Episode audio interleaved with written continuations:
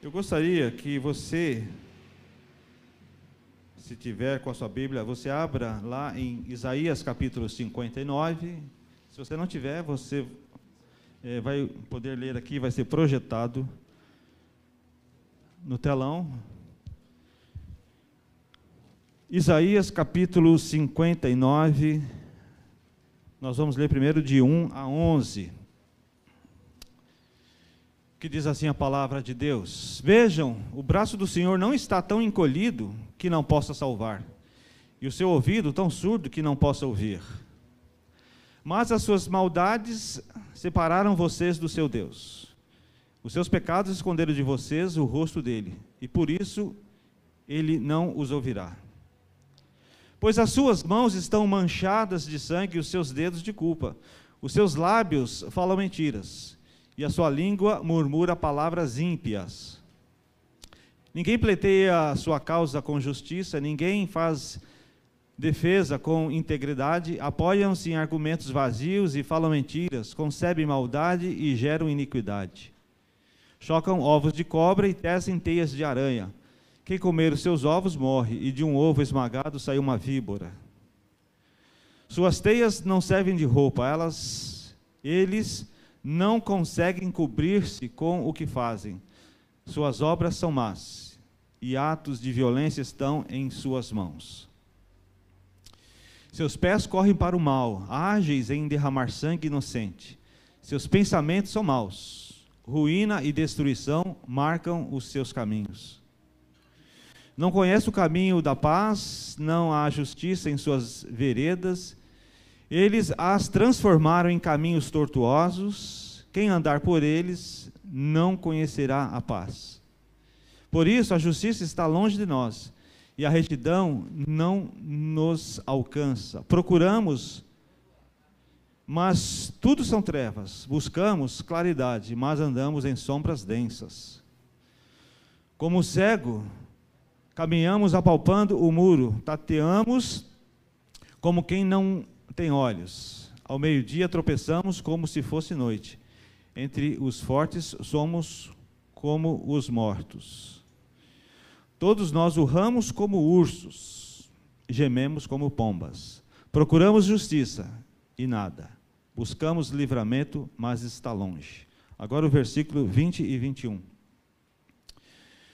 O redentor virá a Sião aos que em Jacó se arrependerem de seus pecados, declara o Senhor. Quanto a mim, esta é a minha aliança com eles, diz o Senhor. O meu espírito que está em você e as minhas palavras que pus em sua boca não se afastarão dela, nem da boca dos seus filhos e dos descendentes deles, desde agora e para sempre, diz o Senhor. Eu gostaria que você curvasse a sua cabeça, você fechasse seus olhos, nós vamos orar nesta hora.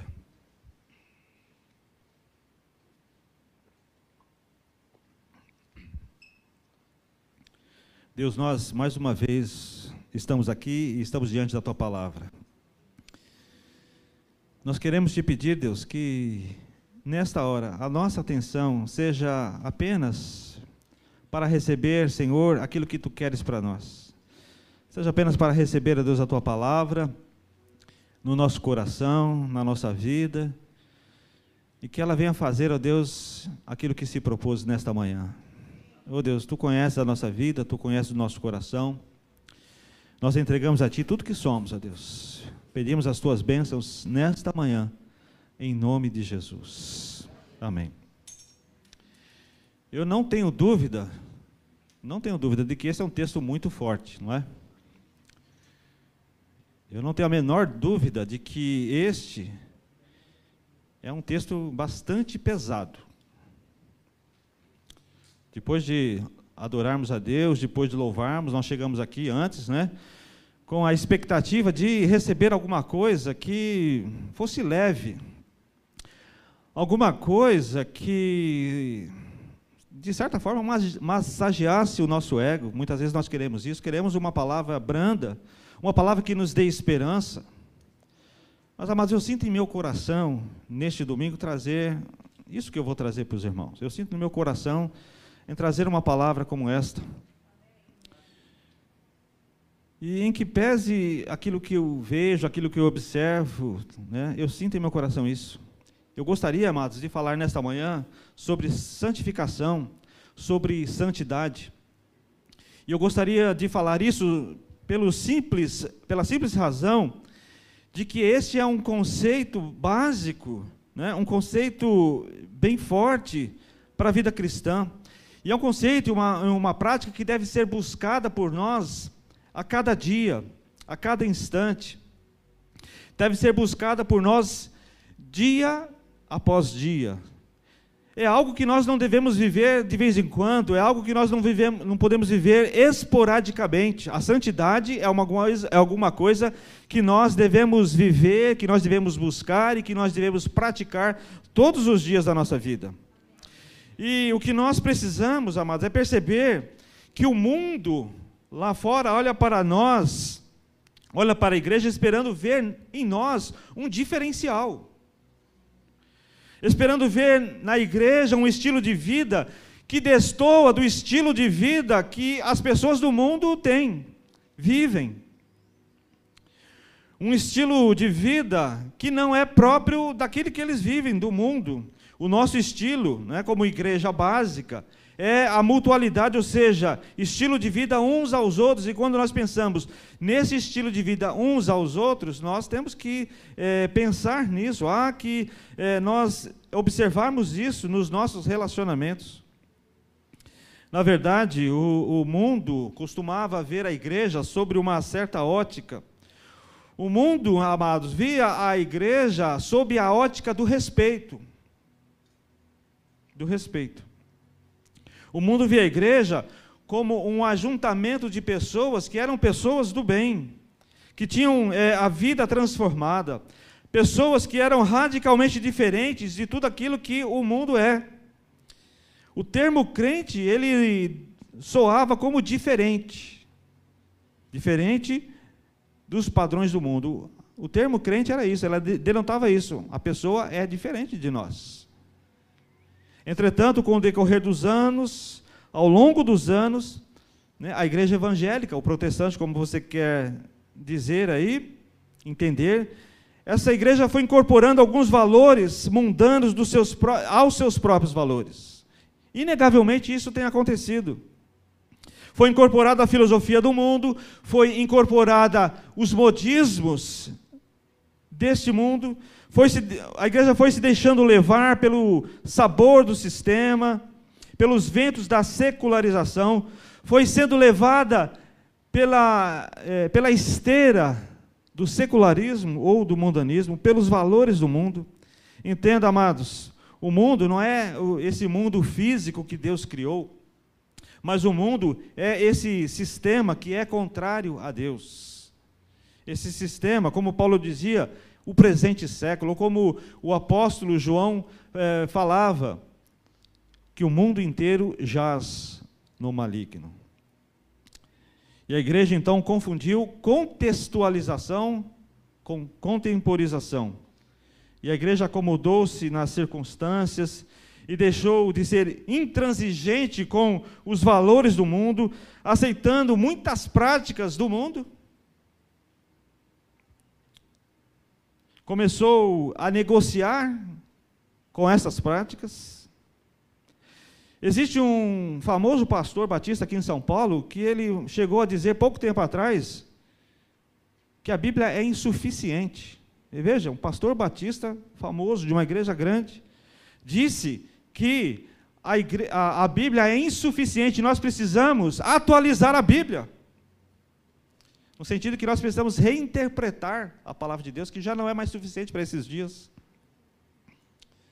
No entanto, amados, acredite, ainda nos dias de hoje, o mundo espera ver em nós né, um diferencial daquilo que eles vivem. Eles esperam ver isso. O problema é que muitas vezes, em muitas circunstâncias, esse mundo quase não encontra em nós. Dessa forma, isso vira para eles uma grande frustração. Agora, sabe por que isso acontece, irmãos? Perguntei para o seu irmão, está do seu lado, sabe por que isso acontece? Sabe por que isso acontece? É porque estamos presenciando, amados, estamos assistindo a maior influência, a maior avalanche da influência do mundo sobre a igreja que nós temos conhecimento. É uma avalanche enorme. A secularização tem se desmoronado com grande intensidade sobre a igreja. Ela tem soterrado a igreja sem misericórdia, sem, sem, sem descanso. Então, por isso, nós precisamos falar de santidade. E por isso, nós precisamos praticar e viver a santidade. Amém?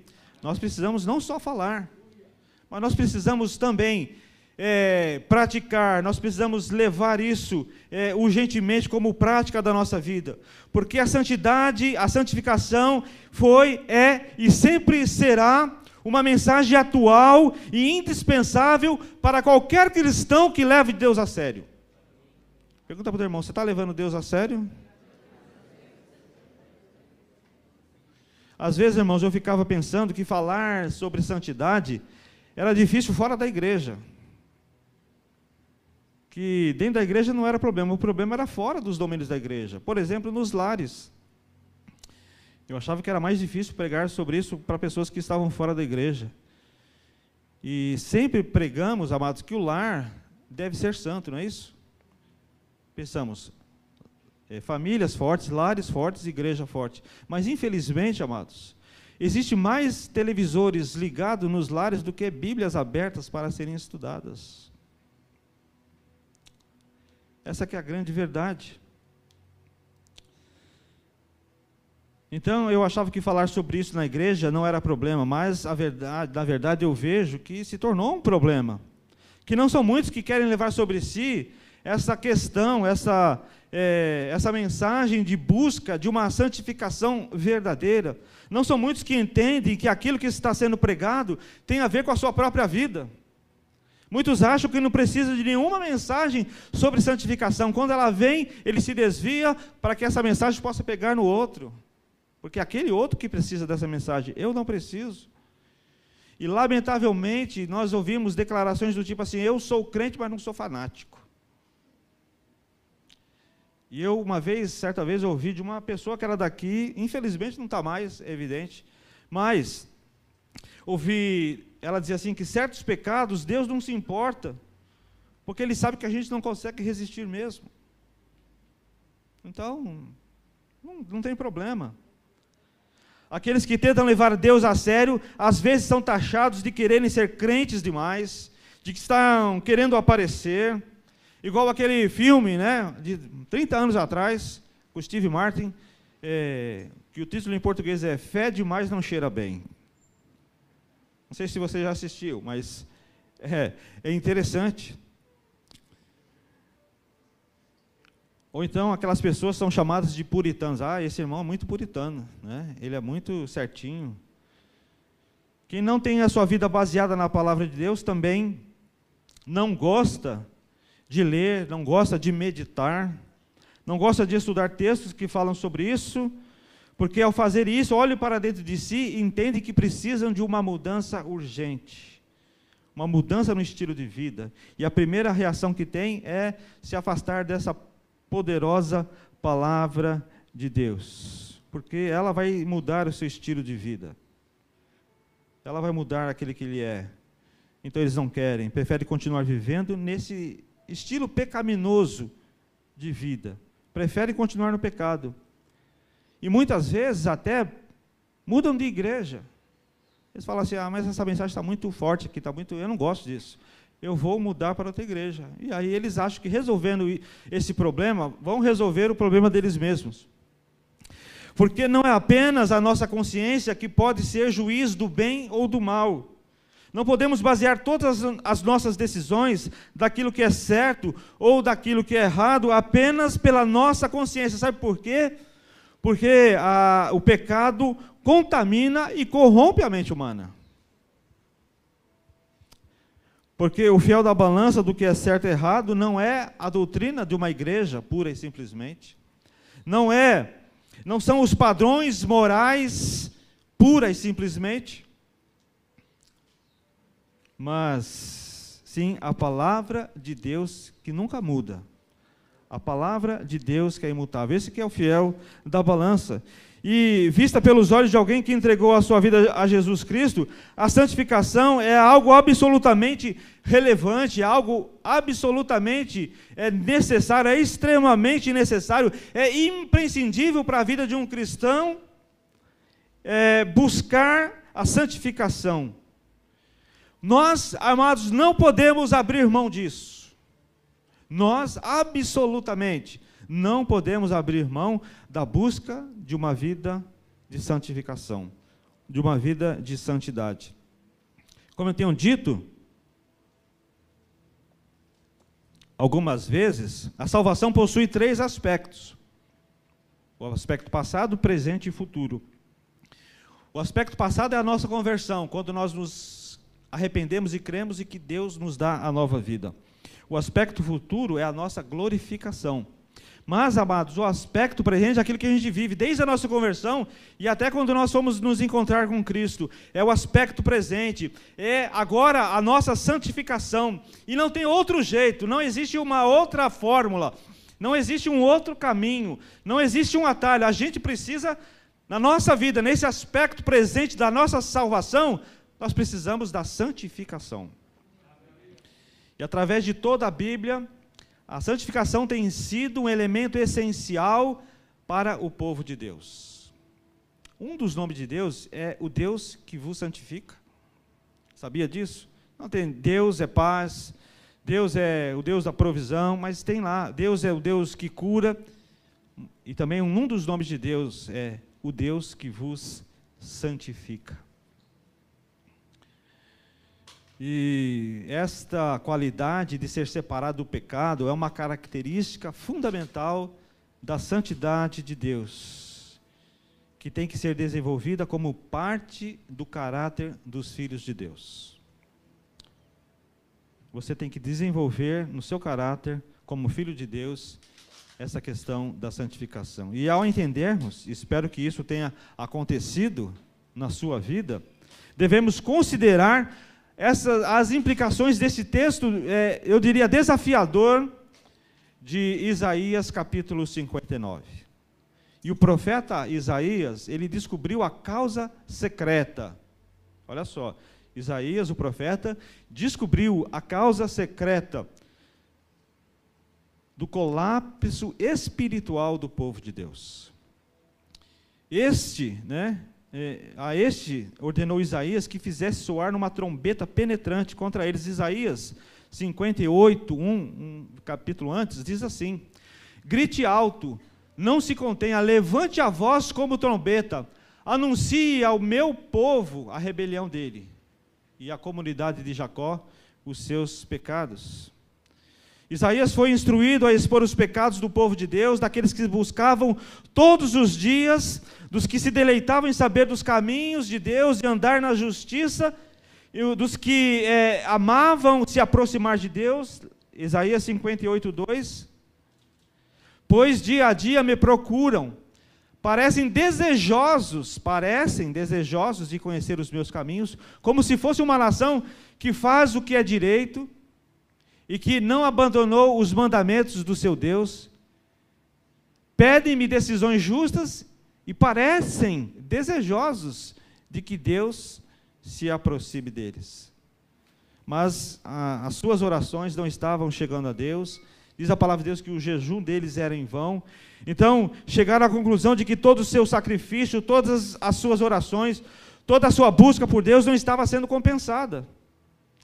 E na realidade, Deus estava escondendo o rosto deles, como o texto que nós lemos lá em 59, 2, novamente.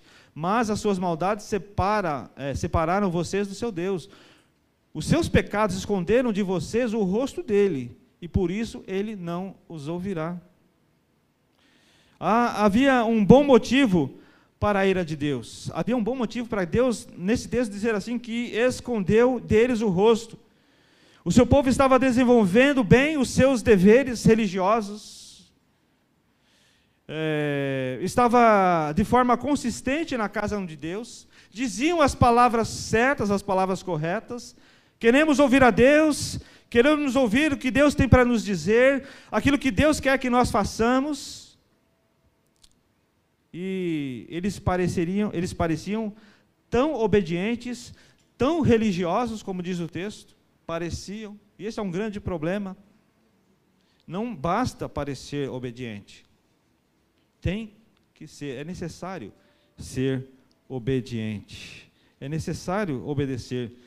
Mas os corações estavam divididos, amavam Deus apenas de, da boca para fora, como diz a palavra.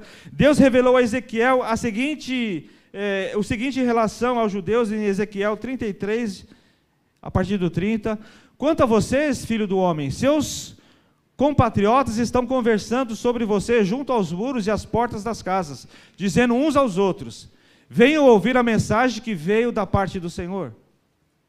O meu povo vem a você, como costuma fazer, e se assenta para ouvir as suas palavras, mas não as põe em prática. Com a boca eles expressam devoção, mas com o coração deles, mas o coração deles está ávido de ganhos injustos. De fato, para eles, você não é mais, não é nada mais que um cantor que entoa cânticos de amor com uma bela voz e que sabe tocar um instrumento, pois eles ouvem as suas palavras, mas não as põem em prática. Foi por isso que Deus ordenou a Isaías clamar uma voz tão alta contra o seu próprio povo, que parecia, parecia buscá-lo com uma diligência, com zelo, mas infelizmente só parecia. E você é suficientemente maduro, amados? Você é suficiente maduro para ouvir essas coisas? Este é, sem dúvida, um, um, grande, um grande problema da igreja. O crente que é só crente na aparência. As pessoas aprendem, mas não colocam em prática aquilo que aprendem. Você é maduro para ouvir isso? É suficientemente maduro para ouvir isso? Que muitas vezes nós vivemos só de aparência. Agora, qual foi o pecado? Qual foi o pecado que levou Deus a retirar deles a sua presença? Eu sei, amados, eu sei, eu estou consciente de que nós vivemos na época da graça e não na época da lei, como vivia o profeta Isaías no seu tempo. E que o Senhor não retira de nós a sua presença, amém? Deus não retira de nós a sua, a sua presença. É, mas aqui os princípios que eu quero falar são válidos. Não estou dizendo que é a mesma coisa do tempo passado, mas os princípios que eu gostaria de trazer aqui, eles são válidos, são atuais e merecem ser falados, eles merecem ser destacados. Sabe qual foi o pecado, irmãos? Está lá no versículo 5 do capítulo 59. Chocam ovos de cobra e tecem teias de aranha. Esse que foi o, o, a causa secreta do colapso espiritual de Isaías, de, do povo na época de Isaías. Foi chocar ovos de serpente. Chocar ovos de serpente, irmãos, não é uma brincadeira. Chocar ovos de serpente não é uma piadinha, não é uma anedota, não é alguma coisa assim superficial, não é uma coisa que a gente pode ler e pode esquecer. Chocar ovos de serpente, irmãos, se relaciona com andar em santidade diante de Deus ou não. Por isso que esse texto ele é bastante profundo para nós, a nossa mente é como se fosse o útero do nosso coração, e os pensamentos como se fossem a semente, ou como se fosse o sêmen. Os maus pensamentos são sementes de serpente que se transformarão em ovos se não forem destruídos de imediato. Porque Deus olha o que está acontecendo dentro do útero, no, do ventre, né, da nossa mente. E a nossa mente vai gerar aquilo que o nosso coração deseja.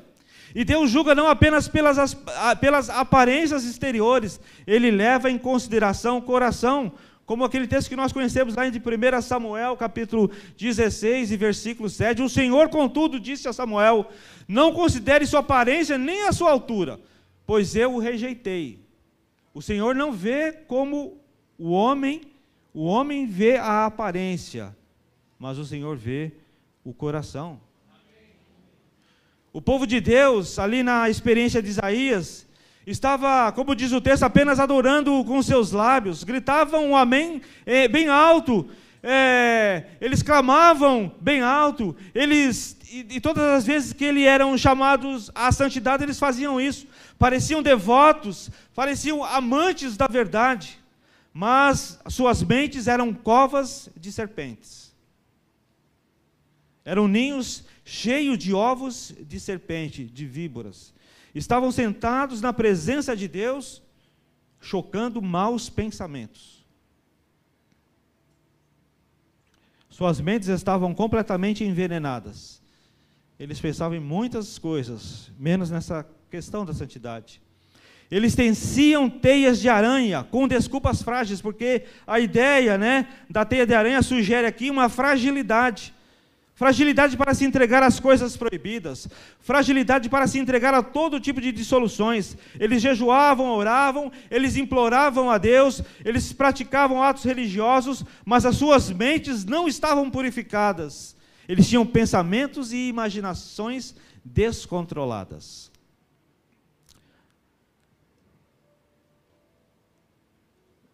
Eu quero que você entenda, meu querido, que não há nada mais inofensivo, não há nada que seja inofensivo ou inocente em relação a, a maus pensamentos. Não há nada que seja inofensivo ou inocente. Se eles não forem capturados, se eles não forem abatidos, no exato momento em que aparecem, eles podem envenenar a nossa alma. Veja lá os versículos de 6 a 9 novamente, de Isaías aliás, o, Isaías 55, desculpa, de 6 a 9, que diz: Busque o Senhor enquanto é possível achá-lo, clamem por ele enquanto está perto. Que o ímpio abandone o seu caminho e o homem mau os seus pensamentos. Olha, presta atenção: que o ímpio abandone o, o seu caminho e o homem mau os seus pensamentos. Volte-se para o Senhor, que terá misericórdia dele. Volte-se para o nosso Deus, pois ele dá de bom grado o seu perdão. Pois os meus pensamentos não são os pensamentos de vocês, nem os seus caminhos são os meus caminhos, declara o Senhor. Assim como os céus são mais altos do que a terra, também os meus caminhos são mais altos do que os seus caminhos, e os meus pensamentos mais altos do que os seus pensamentos. Nós precisamos, amado, ter bons pensamentos. E quando aquele pensamento mal, aquele pensamento ruim chega à nossa mente, o nosso dever é capturá-lo, é prendê-lo, é abatê-lo. Alguns cristãos permitem que o inimigo semeie maus pensamentos em suas mentes e, deixem, e deixam que esses pensamentos permaneçam lá, não fazem nada em relação a isso, não reconhecem o perigo que isso é, e Jesus compara esses maus pensamentos ao, ao joio, às ervas daninhas. Os cristãos devem acabar com tais pensamentos logo que eles aparecem. Amém? Nós precisamos terminar, nós precisamos exterminar, nós precisamos é, eliminar os maus pensamentos quando eles, tão logo eles aparecem. Veja o que a vida cristã envolve anular, lá em 2 Coríntios 10, 5.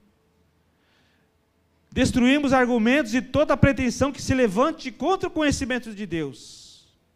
E levamos cativo todo pensamento para torná-lo obediente a Cristo. Destruímos argumentos e toda pretensão que se levanta contra o conhecimento de Deus. Isso está ligado à atividade do versículo 4, o versículo anterior. As armas com as quais lutamos não são humanas, ao contrário, são poderosas em Deus para destruir fortalezas. Destruir fortalezas. Destruição de fortaleza, amados. Os maus pensamentos, acredite você, eles se transformam em fortalezas na sua mente. E nós precisamos destruir isso. Satanás planta o pensamento, está resolvido mantê-lo vivo e protegê-lo até que ele conceba e se torne uma serpente adulta. Acariciar e tolerar maus pensamentos é chocar serpentes. E Deus manda destruí-los. Deus manda expulsá-los. Deus manda levar todo pensamento cativo ao Senhor Jesus. Amados, que não se permita que um só pensamento fique vagueando na sua mente. Que nenhum pensamento fique vagueando na sua cabeça, no seu, no, na sua mente. Sabe, irmãos, num português bem rasgado, vou falar aqui, num português bem rasgado. Não fique pensando em besteira, em nome de Jesus. Não fique pensando em besteira. Em nome de Jesus, não pense em besteira, irmãos. Aí você fala assim: ah, mas o que é besteira? Você sabe. Você sabe o que é besteira. É aquilo que não é santo. Eu até pus um texto aqui que eu esqueci de passar lá. Filipenses diz assim: finalmente, irmãos, tudo que for verdadeiro, tudo que for nobre, tudo que for correto, tudo que for puro, tudo que for amável, tudo que for de boa fama, se houver algo de excelente ou digno de louvor, pensem nessas coisas. Besteira, irmãos, é pensar diferente disso aqui que o apóstolo Paulo fala. É ficar chocando ovos de serpente na nossa mente, criando fortalezas.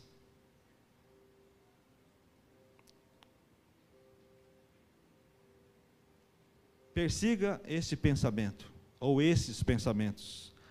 Capture esses pensamentos e destrua esses pensamentos. Que em nome de Jesus você possa sair daqui hoje pensando nisso. Agora, os, os, pensamentos injuriosos são os mais perigosos. Essa é a, prim, a, primeira das três formas de conceber e chocar ovos de serpente que eu gostaria de falar aqui nesta manhã.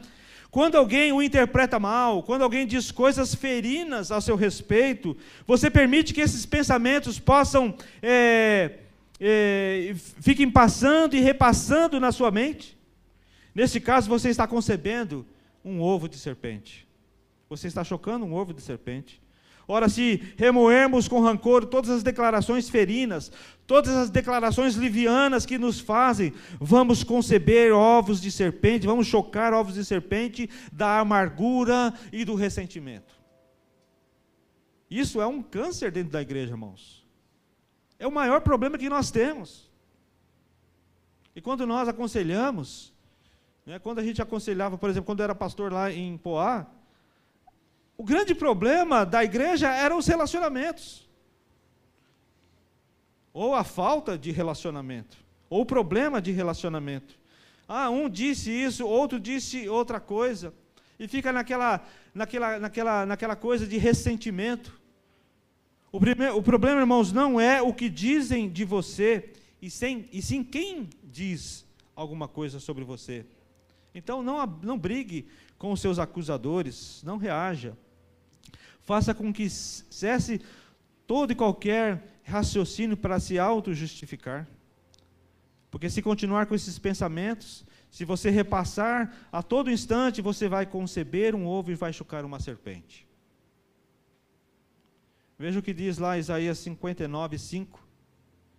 Chocam ovos de cobra e tecem teias de aranha. Quem comer os seus ovos morre, e de um ovo esmagado sai uma víbora. Existem, amados, é, por essa razão, mães que não falam com as suas filhas, pais que não falam com os seus filhos. Todos eles chocaram esses ovos de serpente. Tem irmãos que não falam com irmãos, irmãos. Acredita nisso? Vou falar bem baixinho aqui. Tem irmãos que não suportam o outro. Não se olham, não se conversam, não se falam. Eles chocaram ovos de serpentes. E elas agora correm soltas nas suas mentes, espalhando amargura, espalhando veneno. Quantas pessoas você conhece assim? Eu sei que você conhece, eu também conheço pessoas assim.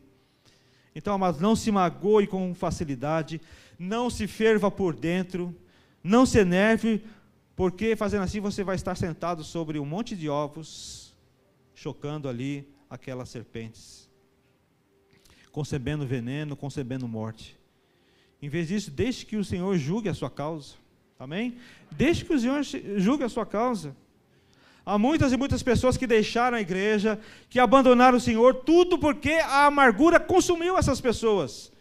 Alguém falou algo prejudicial, de modo irrefletido, de modo leviano, essas pessoas ficaram magoadas, depois chocaram esses ovos é, de serpente feitos de pensamentos de mágoa, deixaram a serpente fazer ninho no seu coração, agora não conseguem nem perdoar nem esquecer. Veja o que a Bíblia diz lá no Salmo 58, 3 e 4. Os ímpios erram o caminho desde o ventre, desviam-se os mentirosos desde que nascem. Seu veneno é como veneno de serpente, tapam os ouvidos como a cobra se, que se faz de surda. Seu veneno é como veneno de serpente. Mentiras, insinuações e boatos são todos muito venenosos para você para mim, se nós lhes permitirmos que entre nos nossos corações, se nós abrigarmos, se nós defendermos e se nós tivermos desejo de vingança no nosso coração, se nós abrigarmos esses, essas palavras injuriosas na nossa vida, no nosso coração, se deixarmos que elas entrem, que nós é, abriguemos, acolhemos, se nos defendemos e nós nos desejarmos vingança, porque nós estamos fazendo aquilo completamente contrário que é para se fazer. Veja lá Hebreus 10, 30. Pois conhecemos aquele que disse: A mim pertence a vingança, eu retribuirei. E outra vez, o Senhor julgará o seu povo. A mim, Deus pertence a vingança. Essa é a primeira coisa, irmãos. É o primeiro ovo de serpente que é perigoso de ser chocado. Em segundo lugar, muitos cristãos habitualmente chocam ovos da serpente do medo. O medo que acarreta tormento, o medo que acarreta confusão, o medo que acarreta é, ansiedade. São tão numerosos aqui os temores, os medos, que a gente nem, comece, nem consegue começar a citá-los. Mas todos esses pensamentos atemorizantes são fatais se não forem capturados, expulsos e mortos pois esse tipo de semente se desenvolve no mais venenoso né, ovo de serpente. Por exemplo, o medo do fracasso em qualquer área da vida. Esposas e maridos com medo de perder o seu cônjuge, o medo de perder os seus filhos para as drogas, o medo do desemprego, da economia frágil. Nós estamos aí quase completando dois anos de crise, né, de pandemia. Medo de não se encontrar na vida, medo de doenças graves e doenças fatais, medo da violência e tantas outras coisas. Devemos estar atentos para essas coisas, mas nós não devemos ter medo, irmãos, porque o medo nos paralisa. Muitos cristãos estão assentados sobre um ninho de ovos de temores não conseguem deslanchar a sua vida porque vivem a vida com medo. Este hábito de alimentar pensamentos de medo precisa cessar antes que isso destrua, que isso envenene, que isso é, prejudique a sua mente, que deixe você débil, paralisado, imóvel, inerte. E você pode perguntar então assim, Pastor José Roberto, como eu posso vencer? Qual a fórmula para eu vencer o medo? Esqueça todas as fórmulas de vencer o medo. Esqueça todas as formas. Apenas creia. Apenas creia no Senhor. Amém? Apenas creia que Deus vai fazer com que você vença esses medos que você tem na sua vida. Deus disse a Moisés que não mandasse os medrosos para a batalha na tomada lá da terra prometida, porque Deus não gosta de pessoas com medo. Deus vê os pensamentos de medo como contagiosos. Deus vê isso como é uma coisa destrutiva os medrosos de coração, os tímidos de coração, não creem na palavra de Deus, não creem, né? eles duvidam das promessas divinas de livramento. Agora eu quero perguntar para você, para cada um de você: Deus alguma vez já falhou com você? Deus já falhou com você? Sim? Não, Deus nunca falha conosco, irmãos. Você tem que crer. Deus nunca falhou com você. Deus, Ele cuida na, daqueles que confiam nele. Será que Deus não, não, não cuidou daqueles que estavam lá no deserto, quando estavam atravessando? A gente vê a palavra de Deus, Deus cuidou todos os dias, todos os anos, Toda a caminhada, Deus cuidou daqueles que confiavam nele. Por que nós vamos ter medo agora? Porque Deus nunca abandonou você. Deus nunca falhou com você. Nós falhamos com Deus. Nós vivemos falhando com Deus, mas Deus nunca falha conosco. Veja o que o salmista diz lá no Salmo 27, 5. Pois no dia da adversidade ele me guardará protegido em sua habitação. No seu tabernáculo me esconderá e me porá em segurança sobre um rochedo. Você crê nisso, irmãos? Você crê que no dia da adversidade Deus vai guardar você? Então vença esse medo vença tudo aquilo, vença. Deus está com aqueles que o buscam, com aqueles que o temem, com aqueles que confiam nele. Lance fora todo medo. Eu quero que você declare aí bem alto: Eu lanço fora todo medo. Eu lanço fora todo medo. E o terceiro pensamento, que é pensamento que a gente choca, ovos de serpente, é pensamentos de lascívia. Esses pensamentos que acabam em ação sensual, em fornicação, adultério, etc. Então, deixe que um só pensamento lascivo permaneça em sua mente por 30 segundos que seja. E ele vai assumir o controle.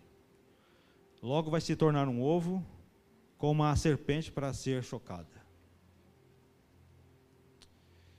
É por isso que a palavra de Deus grita de modo literal: lance fora todo o mau pensamento. Irmãos, a gente às vezes não consegue fazer com que o pensamento venha.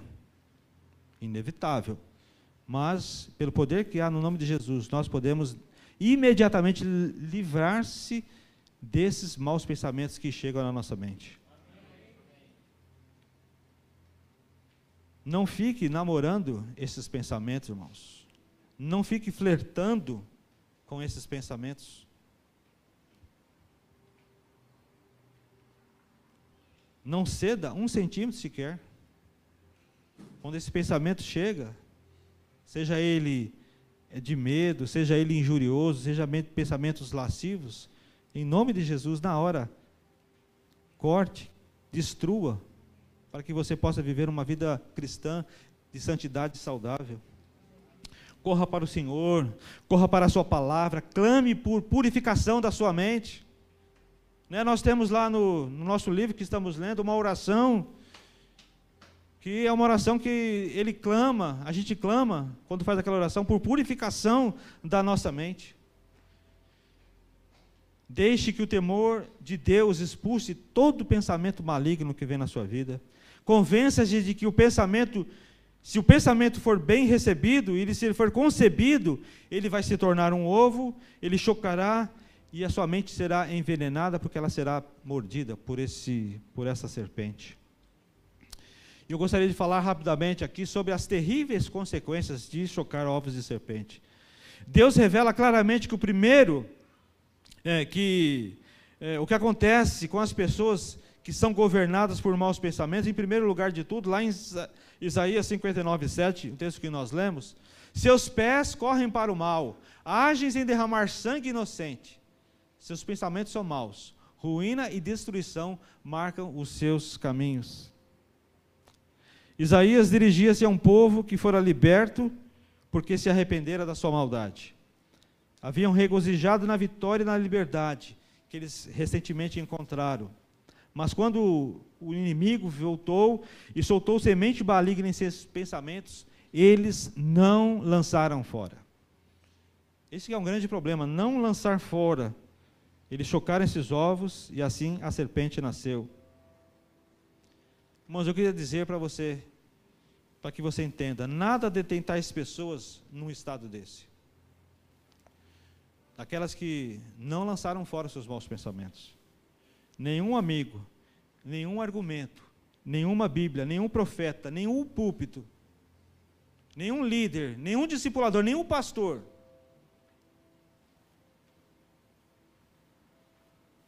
Pois essas pessoas estão determinadas a fazer o mal. Como diz a palavra, elas correm para o mal. Ruína e destruição estão nos seus caminhos. Há o perigo, irmãos, de você chocar um ovo de serpente e não lançar fora. Um pastor estava contando uma história de uma mulher que ela estava com câncer na garganta e ela estava caminhando no corredor para a cirurgia e tinha uma, um pequeno orifício ali na garganta onde ela podia, acho que, respirar. E antes de que ela chegasse na sala de cirurgia, ela pediu para fumar mais um cigarro. É triste, né, irmãos? Isso é muito triste. Não há poder humano que possa deter as pessoas no processo de fazer as suas próprias paixões. Não estou dizendo Deus, estou dizendo poder humano. Não há poder humano quando as pessoas estão determinadas a fazer, porque não lançaram fora os pensamentos malignos que entraram nas suas mentes. O pastor também conta uma mulher que fugiu com um jovem criminoso. E ela deixou as crianças chorando e um marido de coração partido. Mas as crianças chorando não a impediram, não a detiveram. Porque ela estava correndo em direção das suas paixões. Segundo, as pessoas governadas por pensamentos malignos também perdem toda a paz e todo o discernimento. Lá em Isaías 59, versículo 8, diz assim: não conhece o caminho de paz, não, o, não conhecem o caminho da paz. Torna, tornaram as pessoas mais infelizes da terra. Não há justiça em suas veredas, eles se transformaram, é, eles as transformaram em caminhos tortuosos. Quem andar por eles não conhecerá a paz. Você quer ter paz, amados? Amém? Você quer ter uma vida de paz? Vença todos esses pensamentos malignos da sua mente. Essas pessoas tornam-se infelizes, as mais infelizes da terra, porque nada mais satisfaz. O terceiro é uma outra coisa que a mente governada por pensamentos maus, ela se torna cega e cheia de terríveis trevas. Nos versículos 9 e 10, por isso a justiça está longe de nós e a retidão não nos alcança. Procuramos, mas tudo são trevas. Buscamos claridade, mas andamos em sombras densas. Como cego, caminhamos apalpando o muro, tateamos como quem tem olhos, como quem não tem olhos. Ao meio-dia tropeçamos como se fosse noite. Os corações mais frios e duros de todo o mundo pertencem àqueles que outra hora foram amorosos, foram abertos e felizes com o seu conhecimento do Senhor. Agora, devido ao pecado, né, o que o pecado fez a eles, eles não querem ouvir mais falar de Deus. As coisas de Deus são totalmente estranhas para essas pessoas. E em quarto e último lugar, essas pessoas desenvolvem personalidades diferentes e muito opostas e muito mutáveis. Lá em Isaías 59, 11, diz assim: Todos nós urramos como ursos e gememos como pombas. Procuramos justiça e nada, buscamos livramento, mas está longe. Num momento estão prontos para dilacerar seus inimigos e até mesmo amigos são maus, são violentos, são zangados. Na hora seguinte eles choramingam, diz assim: Eu sinto muito, foi sem querer, me ajude. Israel, tendo chocado ovos de serpente, tornou-se como um urso que brama, feroz, mas depois como uma pombinha que geme em relação a Deus, em relação a essas coisas. Foram dos acessos violentos a tristeza sentimental. Que tristeza, irmãos. Que tristeza. É uma pessoa que não lança fora todo pensamento mal, todo pensamento maligno. E a causa secreta da, do colapso da nação de Israel, que era povo de Deus, foi chocar ovos de cobra, foi tecer teias de aranha. E para concluir, há promessas de Deus rígidas, há garantias absolutas de que nenhum pensamento pode, é, precisa, nenhum pensamento mal precisa conceber na mente do cristão e se tornar serpente, mesmo que nós vivemos as nossas próprias é, contradições, porque muitas vezes nós vivemos contradições na nossa alma. Muitas vezes nós é, queremos fazer o que não, não podemos e não podemos fazer aquilo que nós queremos. Mesmo quando nós fazemos aquilo que detestamos, mesmo quando a gente vive, vive as nossas contradições, o Senhor nos ajuda. O Senhor me ajuda, ajuda você a vencer isso. Isaías 26, 3 diz assim: Tu guardarás em perfeita paz aquele cujo propósito está firme, porque em ti confia. Eu quero que você saia hoje daqui com um firme propósito de viver bons pensamentos, de ter bons pensamentos, de esquecer, irmãos. Em nome de Jesus, expulse esses maus pensamentos da sua mente. Seja eles quais forem, você sabe, eu falei aqui. A gente sabe o que é um pensamento de besteira. Também diz a palavra de Deus: não se amoldem ao padrão deste mundo, mas transformem-se pela renovação da sua mente, para que sejam capazes de experimentar e comprovar a boa, agradável e perfeita vontade de Deus. Deus nos ajuda, irmãos. Deus ajuda a mim e ajuda você. Diz também a palavra de Deus em 1 Pedro 1,13: Portanto, estejam com a mente preparada, prontos para a ação Sejam sóbrios e coloquem toda a esperança na graça que lhes será dada quando Jesus Cristo for revelado. E por último, eu gostaria de ler com você o Salmo 121, para nós já encerrarmos. Levanto os meus olhos para os montes e pergunto: de onde me vem o socorro? O meu socorro vem do Senhor, que fez os céus e a terra. Ele não permitirá que você tropece. O seu protetor se manterá alerta.